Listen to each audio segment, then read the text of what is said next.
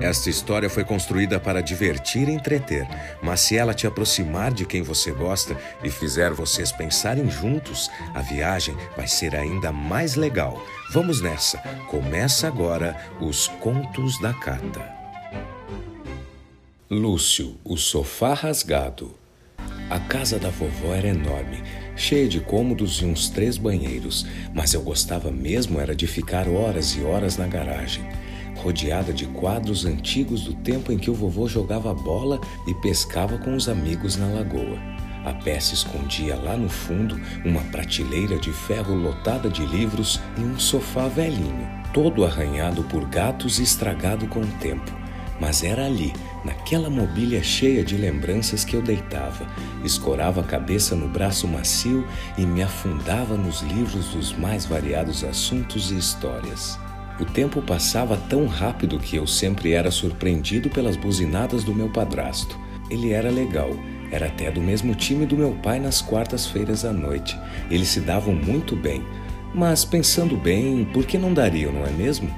Pois bem, depois que a minha avó ficou viúva, ela vivia para os netos e eu adorava seus mimos e cuidados. Mas ela sabia que aquele cantinho da garagem era o meu refúgio e era ali que eu me sentia muito bem. Ela preparava uma pratada de bolacha pintada ou aquele sanduíche de pão caseiro reforçado e um copão de suco de laranja e me levava até o sofá.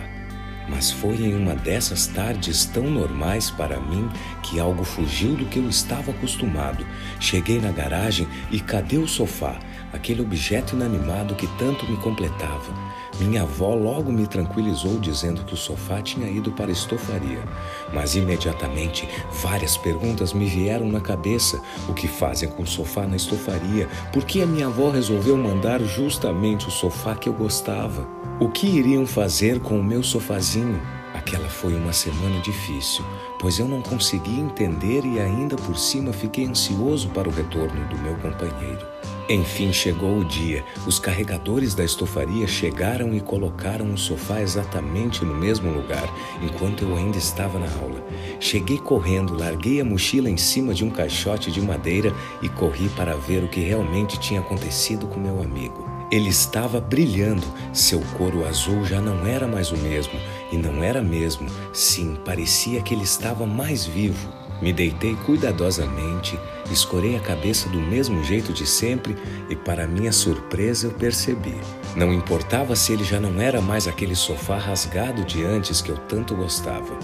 O que realmente importava naquele momento era perceber que ele ainda continuava com a sua história, seus pés firmes e com o mesmo aconchego de antes. Levantei ligeiramente, peguei um livro que já estava me esperando e gritei faceiramente: Vó, traz um sanduba! Agora é a hora da experiência mais gostosa, a troca de ideias. Conversem, compartilhem. A história só vale a pena quando lembrada. E quando tiverem um tempinho, conheçam o projeto Bons Ouvidos, padrim.com barra Contos da Cata. Vocês também têm histórias para contar.